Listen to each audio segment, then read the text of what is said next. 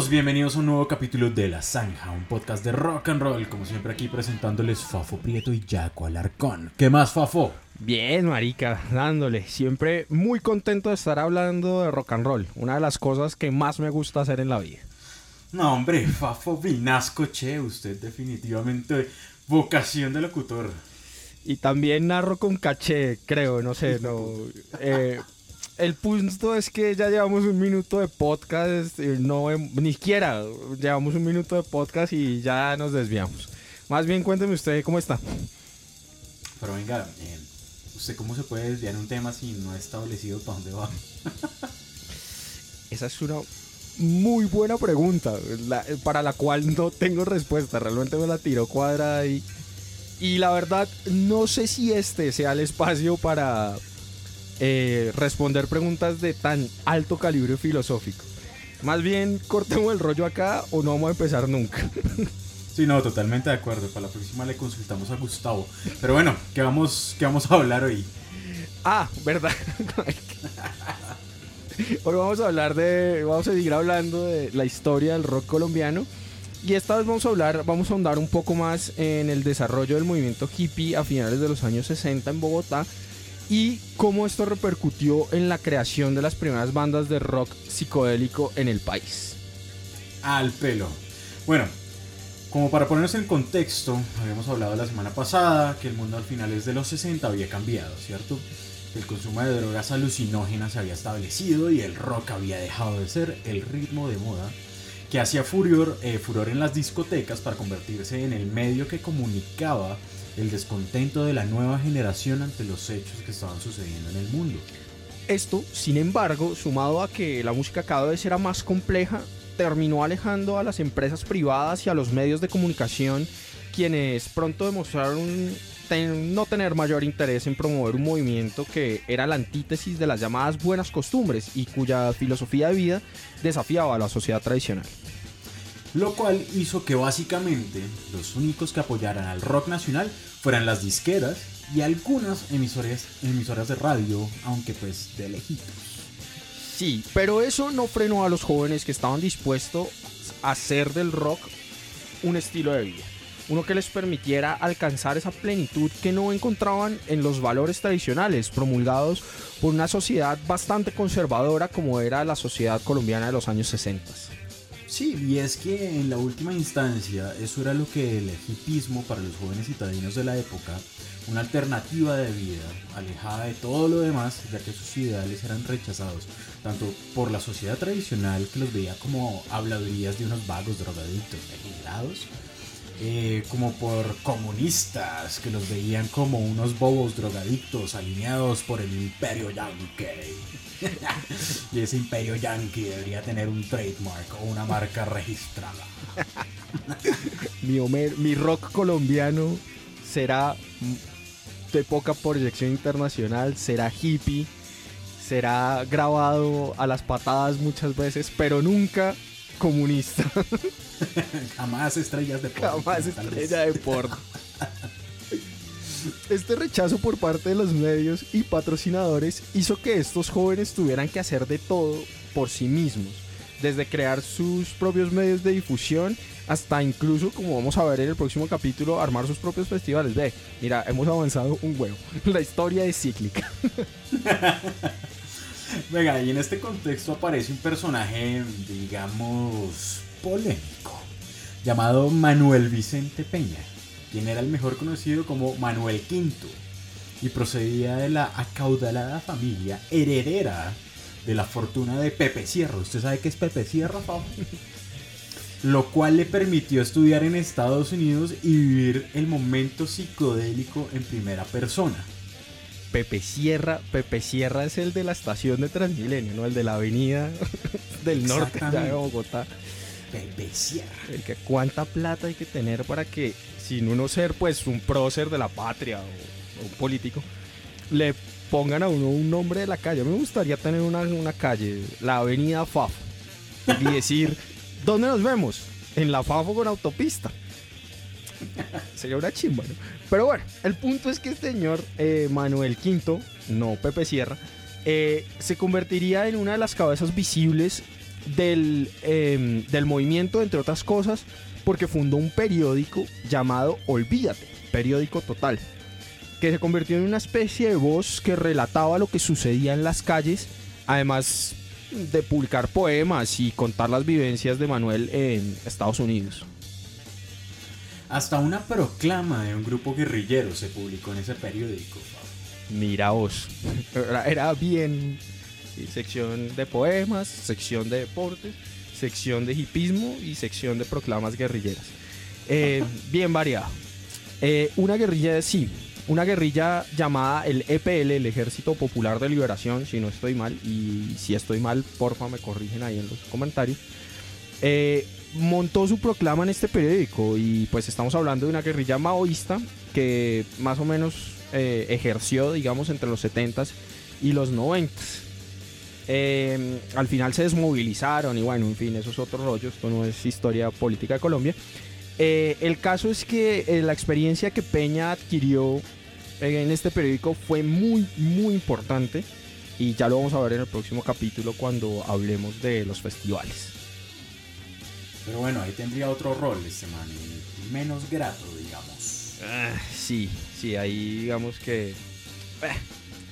Eh, pero bueno, no nos adelantemos demasiado esa parte. Eh, el caso es que, bueno, sí, aparte de lo del EPL, este tipo es muy polémico porque hay unos rumores de que el tipo se metió con grupos paramilitares y, bueno, un montón de cosas que en realidad no pude corroborar. Eh, entonces no, no quiero andar de esto, pero la historia de este señor es que lo que muestra esta, la historia de este señor es que había voluntad para hacer las cosas a pesar de las dificultades. Exactamente. Y bueno, hay que decir que no fue el único. En líneas generales, todos los hippies andaban buscando maneras de sobrevivir. Y, por eso, y eso se vio reflejado en los almacenes que surgían alrededor del que hoy se conoce como el Parque de los Hippies. Exacto, en ese sector de la ciudad empezarían a aparecer diferentes emprendimientos liderados por hippies con nombres muy sonoros como las Madres del Revólver, eh, que era un almacén que vendía camisetas estampadas de marcas también muy sonoras, como Coma Mierda y No Me Olvido. ¡Qué chimba! Tener una coma mierda original, sí, es muy la verga, o sea, y las madres del revólver es una banda que se llama la banda. Pero siguiendo con esto, imagínense. ¿Es el revólver plateado? chan, chan, chan. Pero usted puede hacer propagandas como use, coma mierda y no sea un come mierda y no me olvide. use, coma mierda la camisa para mandar a todos a comer mierda. hasta, hasta se hizo ahí una, una letra de revolver con eso. ahí está. Ahí, me dan ganas. Esta semana estuvo como para usar ese tipo de cambios. El caso es que, bueno, hay infinitas posibilidades de trabajar y pues si alguien que tenga registrada la marca como mierda tiene algún interés en revivirla, al DM. Al DM y, y hablamos. Leamos, leamos, leamos. Eh, el caso es que junto a las madres del revólver y sus camisas como mierda, había, había otros establecimientos como Vampiro Editorial que pues era una editorial que vendía revistas especializadas en rock y poesía. Había una discoteca llamada Pimpinato y una tienda de objetos raros llamada Safari Mental en donde vendían ropa interior y cepillos de dientes de segunda mano. Vea usted, de los precursores de Instagram. Un Instagram análogo, si así lo quiere. La verdad no quiero saber ni quiénes eran los clientes de esa mierda. No, la verdad es que yo no quiero saber qué tipo de persona quiere comprar un cepillo de dientes o unos calzones de segunda. El caso es que dentro de todas estas empresas que surgían eh, producto de los esfuerzos de los hippies por ganarse la vida, hay dos que son realmente importantes para nuestra historia. Por un lado está Thanatos Afiches, donde trabaja Tania Moreno, una figura que es clave en esta época porque no solo fue la promotora de uno de los conciertos más grandes de, que se hicieron en estos años, sino que además, gracias a ella, es que conocemos muchas de estas historias. Debe ser una chimba poder hablar con ella, ¿no? Sí, total. Bueno, y no sé, yo me imagino que nuestros oyentes también quisieran tener aquí en vivo y en directo a una persona que vivió ¿no? Esta época y sería una maravilla. podríamos hablarlo con nuestra manager. Sí, déjenlos ahí y nosotros le consultamos a, Iba a decir a Gustavo, bueno, a Gustavo también. Eh, Gustavo siempre, siempre. Siempre hay que consultarle para, para a ver.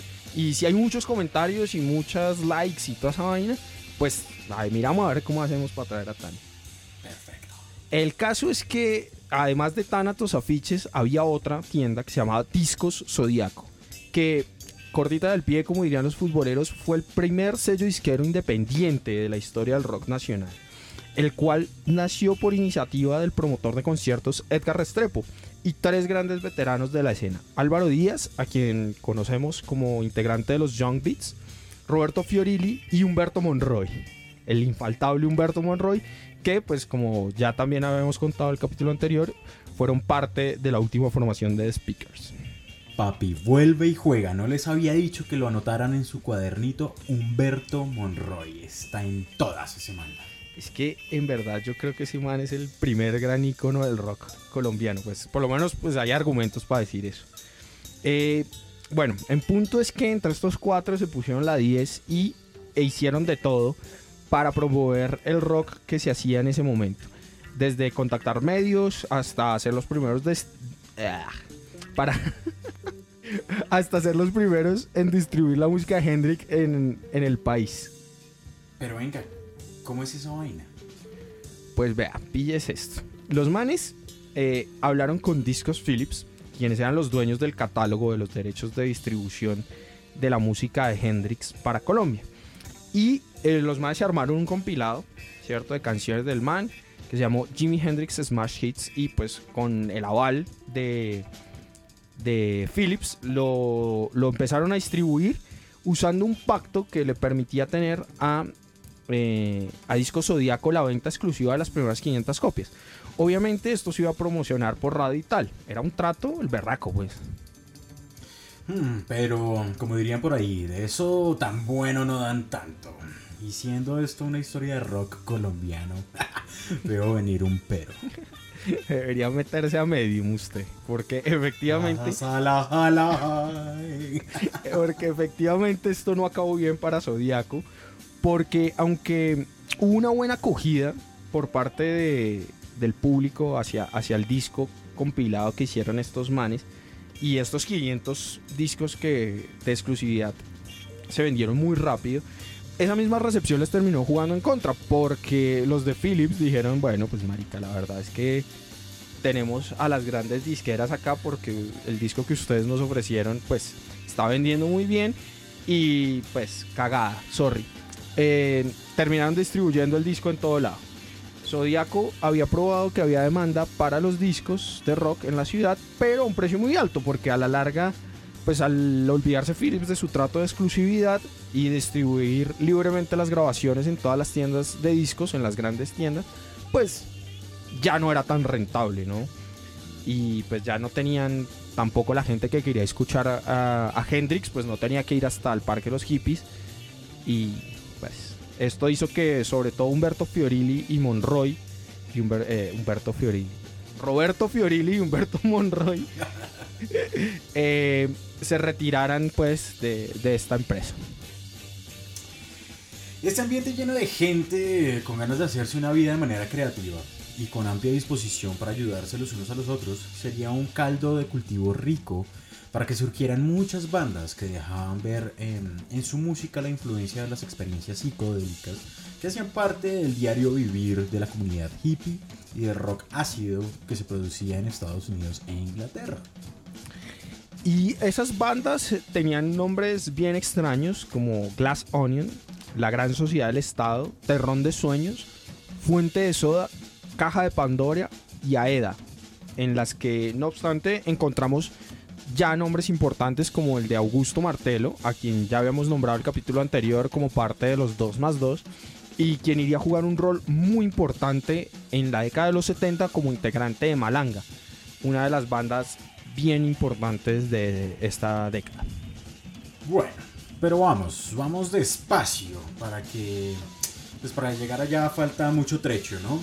Ahora sí vamos a hablar de nombres extraños, no podemos dejar de mencionar a Limón y Medio, Teipus, Galaxia, Café Amargo, Los Yogis y los Apóstoles del Morbo. ¿Qué tal esa?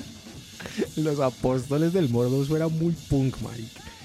La verdad es que con esos nombres y con la historia de las guitarras amplificadas con micrófonos de teléfono me estoy empezando a creer que el punk en serio nació en Latinoamérica.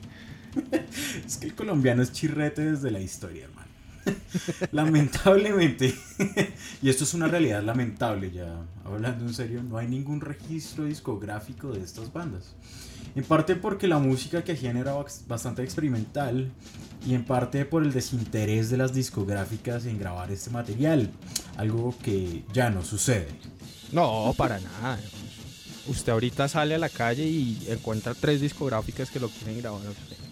Eh, sí, hubo sí una banda que dejó un material grabado y que por lo mismo se convirtió en uno de los grandes referentes que tenemos de esta época. Por supuesto estamos hablando de siglo cero. Claro que sí. Y es que después de la separación de los speakers, tras el fracaso comercial que significó el maravilloso mundo de Ingeson, Humberto Monroy y eh, Roberto Fiorilli estaban interesados en grabar, eh, en trabajar en una propuesta que estuviera más ligada al movimiento psicodélico y al rock que pues, dominaba en la época. Correcto. Y en este orden de ideas lograron que a ellos se sumaran eh, Ferdi Fernández y otro conocido de este podcast, el señor Fernando Córdoba, quien eh, quizás recuerden de su época en Time Machine. Tremendo solo se hace en esa versión de Our Love is Drifting. Un fucking monstruo. Ahí para que escuche la gente que dice que el rock colombiano no tiene calidad y no sé qué más burradas. Parce, es lo mismo que pasa con todo. Es gente que no tiene ni puta idea de nada discutir con ellos es como discutir con nosotros, no sé, como de física nuclear. Algo de lo que no sabemos absolutamente nada. Sí, o, de rock, de lo que tampoco sabemos mucho. Pero bueno, el punto es que no empecemos a lanzar petróleo porque de pronto escuchan este podcast en Estados Unidos y pues nos invaden. Eh, ya habrá algunos, ya haremos algún episodio para rajar más bien, mm, contemos que eh, cómo fue el debut de Siglo Cero y por qué fue tan importante para la escena de ese momento y en general para la historia del rock colombiano. Sí, mejor así. El caso es que el debut de esta banda se realizó en el Teatro La Comedia, el cual se conoce hoy como Teatro Libre, ubicado a un par de cuadras del llamado Parque de los Hippies. El evento organizado por Edgar Restrepo y Álvaro Díaz de quienes ya hemos hablado eh, cuando les contamos pues, de Disco Zodíaco, fue llamado el concierto de rock progresivo. Y tuvo tal acogida y tal éxito que luego se terminó realizando en el mismísimo Parque de los Hippies al aire libre. Vea usted. Eh, bueno, aquí, aquí voy a hacer un paréntesis y quiero aclarar que con respecto a eso las fuentes no son muy claras, ya que el libro de Humberto, este sin H y de apellido Pérez, que fue nuestro faro, es uno de nuestros faros a la hora de hacer este podcast, da a entender que se pensaba hacer en la comedia, pero el éxito fue tal que se terminó haciendo en el parque. Mientras que Álvaro Díaz, que es otra fuente, y es una, tiene una entrevista publicada, creo que fue por Señal Memoria o por Radio Televisión Nacional, algo así. Eh, muy buena, muy recomendada. Dice que el concierto de rock ácido se, se realizó en la comedia, pero no dice nada del parque. No obstante, hay algo que sí aclara Díaz y aunque no viene tanto al caso, quiero decirlo, y es que en ese concierto Fernando Córdoba terminó en trance. El man se echó un solo de guitarra tan cerdo que terminó acostado en el amplificador totalmente ido. Una chimba, güey. No me joda, weón.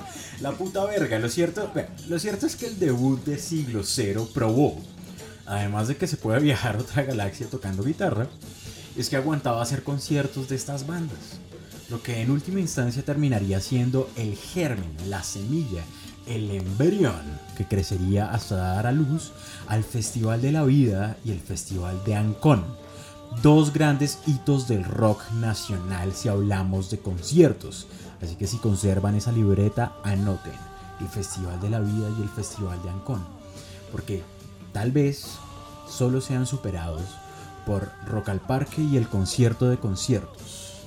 Ah, qué bueno, son otra vaina. Sí, bueno, eso es otro maní, pero sí, yo sí diría que están allá pues arriba como en el, en el gran Olimpo de los conciertos de rock en Colombia, eh, que de algún modo, digamos, tienen su antecedente justamente en el Festival de la Vida o en el Festival de Ancón, ¿no?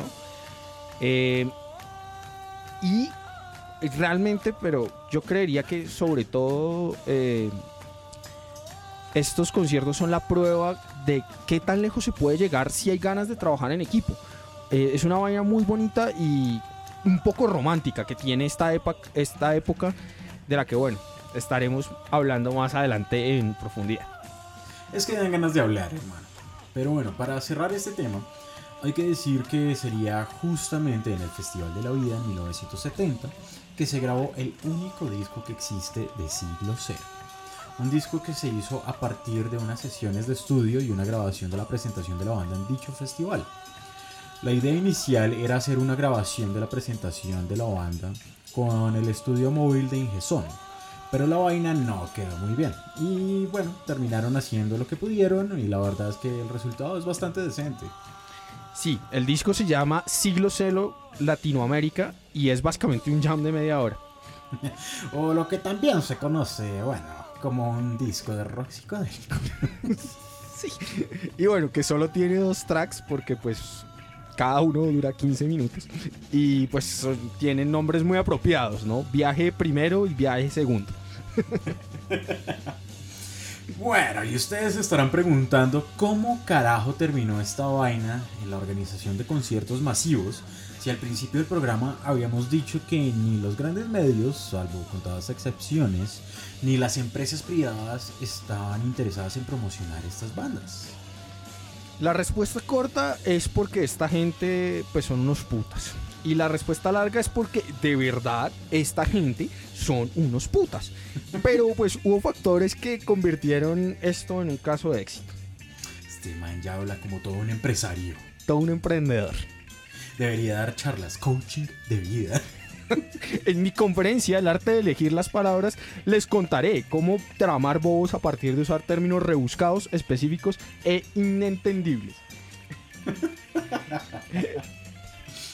El caso es que hubo cosas que ayudaron a que esto se diera. Por un lado, y aunque parezca obvio, es clave, había público. Un gran grupo de gente creía en los ideales que promulgaba la comunidad a la que estos grupos pertenecían y veían en su música una expresión de dichos ideales. Exactamente. Por otro lado, había un gran sentido de comunidad, ya que esta gente estaba siempre dispuesta a ayudarse unos a otros y eso fue clave para lograr todos los grandes hitos de la época desde la grabación del maravilloso mundo de Ingesón hasta la organización de los grandes festivales de los primeros 70 igual que hoy en día, ¿no? Las bandas sí que les gusta apoyarse. Sí, eso, eso, le iba a decir, ¿no? El énfasis en el apoyo comunitario es clave, ¿no? Que si tocas de tal género, no. Que si haces de tal manera, no. Entonces, bueno. El caso es que mm, esto es muy importante reseñarlo porque varias de las personas que lideraron esta movida tenían acceso a los medios. Eh, porque trabajaban en radio, como el caso de Edgar Restrepo y Álvaro Díaz, eh, que ya tenían algún renombre dentro de la escena por haber hecho parte de alguna banda importante, como es el caso de Roberto Fiorilli y el siempre presente Humberto Monroy. Gente que además por una razón u otra tenían también el capital para costearse estas empresas que muchas veces eran bastante costosas y no ofrecían mucha posibilidad de ganancia económica. Es correcto, entonces ahí tenemos una combinación ganadora de gente con recursos, ganas de hacer las vainas, acceso a medios y una comunidad dispuesta a ayudar y a consumir lo que ellos hacían. El caso de Díaz y de Restrepo es bien destacable eh, porque bueno, de alguna manera uno como músico que hace de todo para intentar vivir de la música, puede entender que Fiorilli y Monroy estuvieran metidos en ese rollo. Pero marica, los otros dos lo hacían por puro gusto. Sí, es absoluto. Y pues digamos que acá la figura de Álvaro Díaz es, en mi opinión, la clave. primero porque, como contamos en el episodio anterior, había sido músico eh, tocando junto a Fiorilli en los Jump Beats. Y pues conocía Restrepo de su trabajo en la radio. Esto es lo que le permite hacer realidad la idea que tiene él junto a Roberto Fiorilli de montar una tienda de discos como respuesta al mal momento que, como dijimos al comienzo, vivía la escena rockera de la ciudad de Bogotá una vez hubo pasado el boom de el Yeye y el Gogó. Idea que en paralelo ya fraguaban Humberto Monroy y Edgar Restrepo y que terminaría siendo Discos Zodíaco, eh, la tienda de discos que como les contamos fue la encargada de vender los primeros discos de Jimi Hendrix en el país. Exactamente, pero no solo fue clave eh, en la fundación de Discos Zodíaco, de cierto modo, este señor Álvaro Díaz, eh, el hecho de que él y Edgar Restrepo tuvieran acceso a la radio permitió que el modelo de negocio fuera rentable, ya que ellos promocionaban los discos que venían en la tienda en sus programas de radio, valiéndose de la ventaja que les daba tener un catálogo que nadie más tenía en el país para ese momento. Hay que decir que los programas tenían buena audiencia y estos manes tenían una credibilidad absoluta por parte del público, lo cual ayudó a forjar la comunidad. Y bueno, de estos programas, sin duda, eh, uno de los más destacados o uno de los que más aparece en, eh, en las fuentes es el, el, que se llamó Aquí desde la Madre Tierra, el cual se emitía por Radio Latina, una emisora vinculada a Nanapo, que en ese momento era un partido que se vendía como una alternativa a los partidos tradicionales que toda la vida han gobernado en Colombia.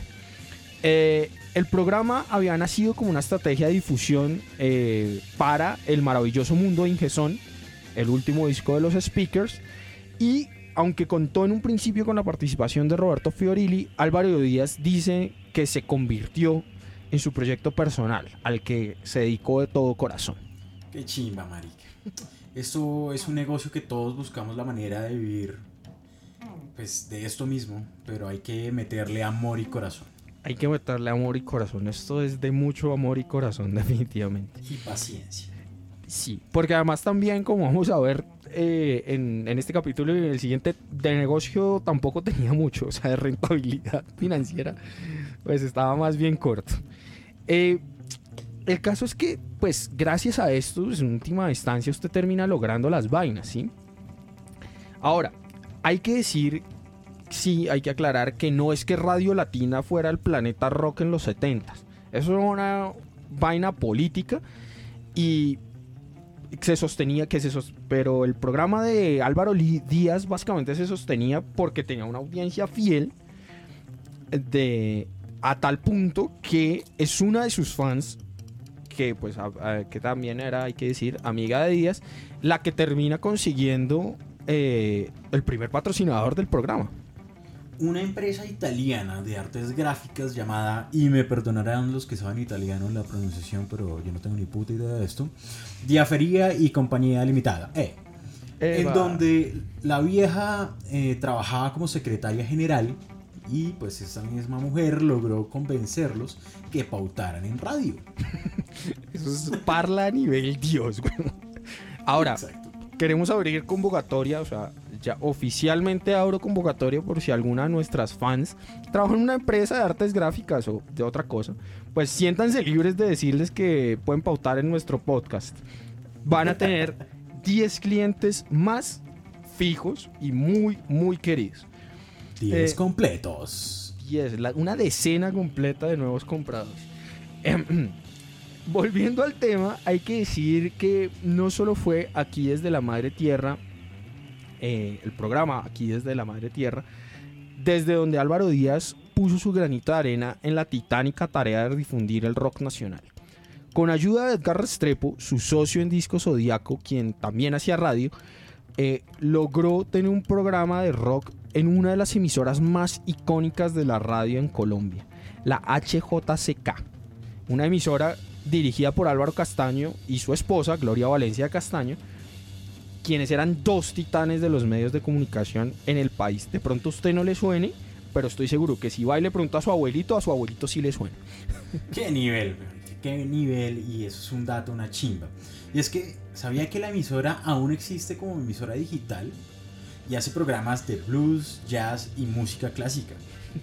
Qué chimba, yo por eso lo sigo en Twitter. Y también en la cuenta oficial de, de la banda de Locoin también lo sigue. Eh, el caso es que estos manes en esta emisora se montaron un programa llamado Rock Adulto, el cual era presentado por Díaz y Restrepo, y de cierta manera validó el rock como expresión cultural al mortarlo en semejante plataforma. Si aparece en HJCK es porque no es cualquier cosa, pues. Pero para rematar la historia, hay un dato bien bacano, Pille. ¿Usted se acuerda de ese programa Naturalia que era presentado precisamente por Doña Gloria Valencia?